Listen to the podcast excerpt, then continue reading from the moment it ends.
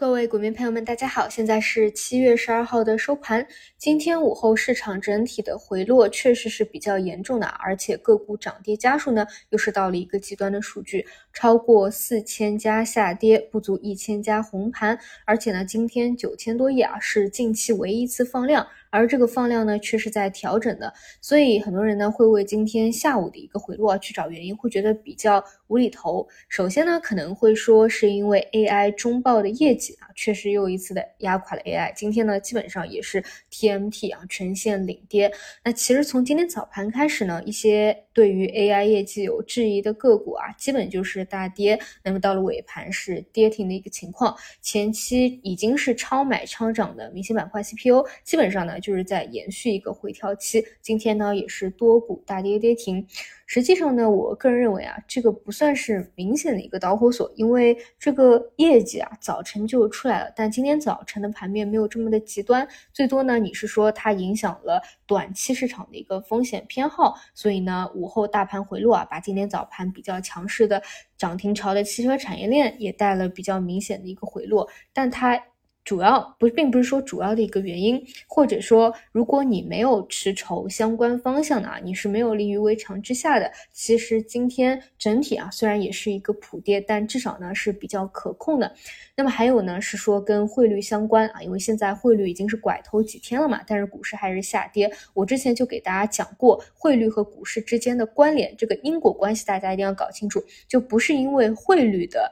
上涨或下跌影响了股市的一个波动啊，当中不存在这样的一个因果关系，可能是存在另外一个啊，比如我们把它当成 A 啊、B、C 啊一些综合的因素，它同时影响了汇率的波动和股市的一个波动，所以你去看汇率去指导你股市的一个操作，这个是没有任何用处的，更多还是要看股市本身的一个节奏。那么我个人认为呢，今天。这个整体市场的一个调整啊，是在预期之中的，只是今天下午的一个调整的波动会比预期的会更加大一些。就像我今天早晨讲的，最近有一个玄学规律啊，就是每到星期三就开始一个下跌了，那今天也是如此。而且呢，你看最近本身市场的一个节奏就是涨个几天又跌个几天，而且呢，你看高点啊，反弹的高点是不是一次比一次低啊？最开始三二七零，然后三二四九。然后这一次更加低了，本身呢，它其实就在走一个中期的收敛形态，所以说实话，这个调整的话，并不要去找过多的一个因素去进行一个归因，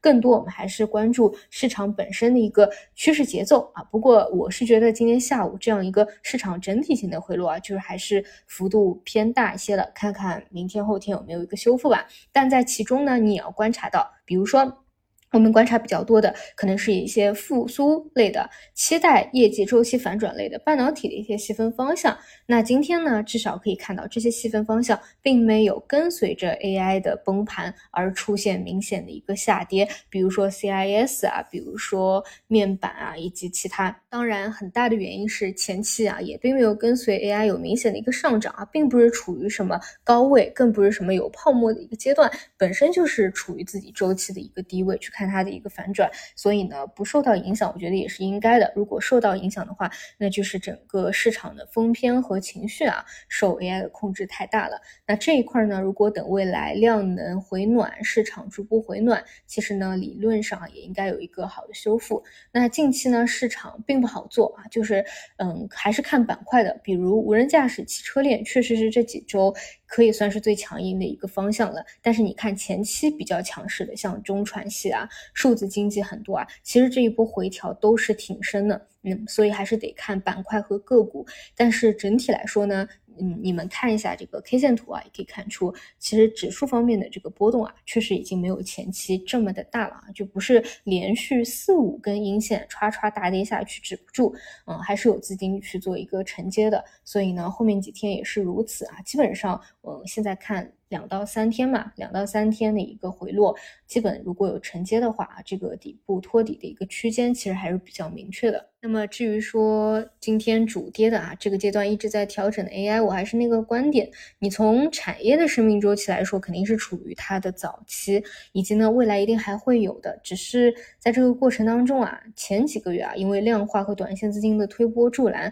把很多的个股啊都推到了一个有泡沫的一个位置。啊，那当中肯定是有一个筛选的过程，至少绝大部分呢这种超涨的就真的是比较困难，但是一定会有一些真正好的，它还是会未来起来的。所以呢，这个阶段不着急啊，没有说一波大行情暂时休整，哎，这么快再启动一波，所以还是多盘整盘整吧，然后。平时也多可以多看一些新闻啊，时刻为未来可能起来的新趋势做好一个准备吧。好的，差不多就这些，那么我们就明天早晨再见啦。